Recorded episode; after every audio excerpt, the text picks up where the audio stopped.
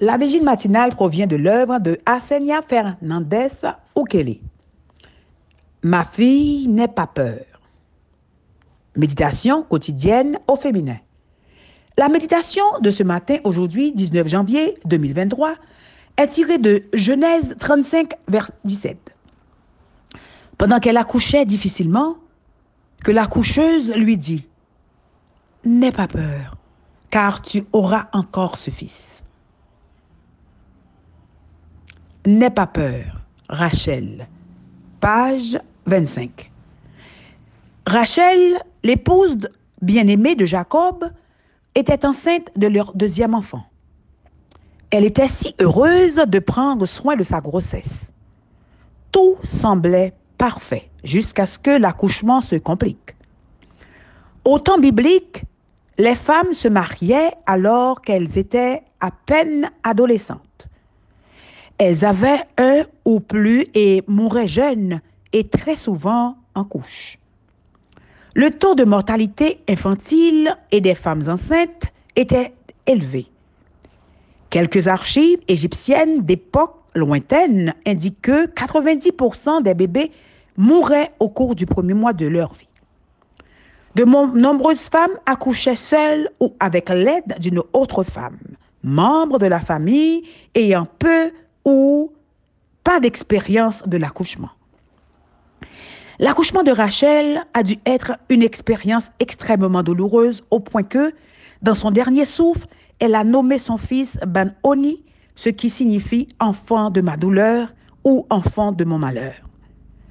Rachel a partagé sa douleur et sa peur avec son accoucheuse, une femme anonyme qui a rempli non seulement le rôle de sage-femme, mais aussi celui de motiver en donnant du courage à la mère mourante.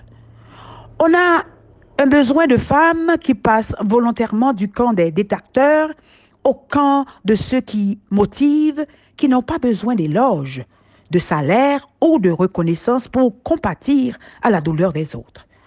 Des femmes qui ont un mot de gentillesse pour ceux qui souffrent, une parole d'encouragement pour ceux qui ont peur et une parole d'espoir pour ceux qui l'ont perdu. Des femmes que l'anonymat importe peu pendant que d'autres reçoivent les honneurs. Imaginez Rachel au ciel lorsqu'elle rencontrera sa sage-femme et terminera son discours interrompu par la mort. Merci. Vos paroles m'ont encouragé. Votre confiance en moi m'a aidé à croire en moi-même. Faites auprès des femmes de votre entourage écho aux paroles de cette sage-femme anonyme. Approchez-vous de la mère qui pleure son enfant malade et dites-lui, N'aie pas peur. Devenez l'ami de celle qui est stérile et parlez-lui avec espoir. N'aie pas peur. À celle qui va accoucher pour la première fois, sans évoquer de terribles histoires, dites-lui simplement, N'aie pas peur. Ce n'est pas grave si personne ne transcrit vos paroles dans un livre. Un jour, avec cette sage-femme, vous recevrez votre récompense.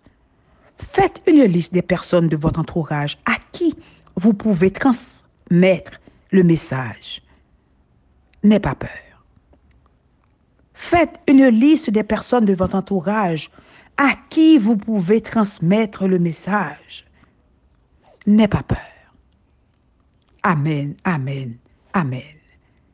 N'aie pas peur, Rachel. Que Dieu vous bénisse. Bonne journée.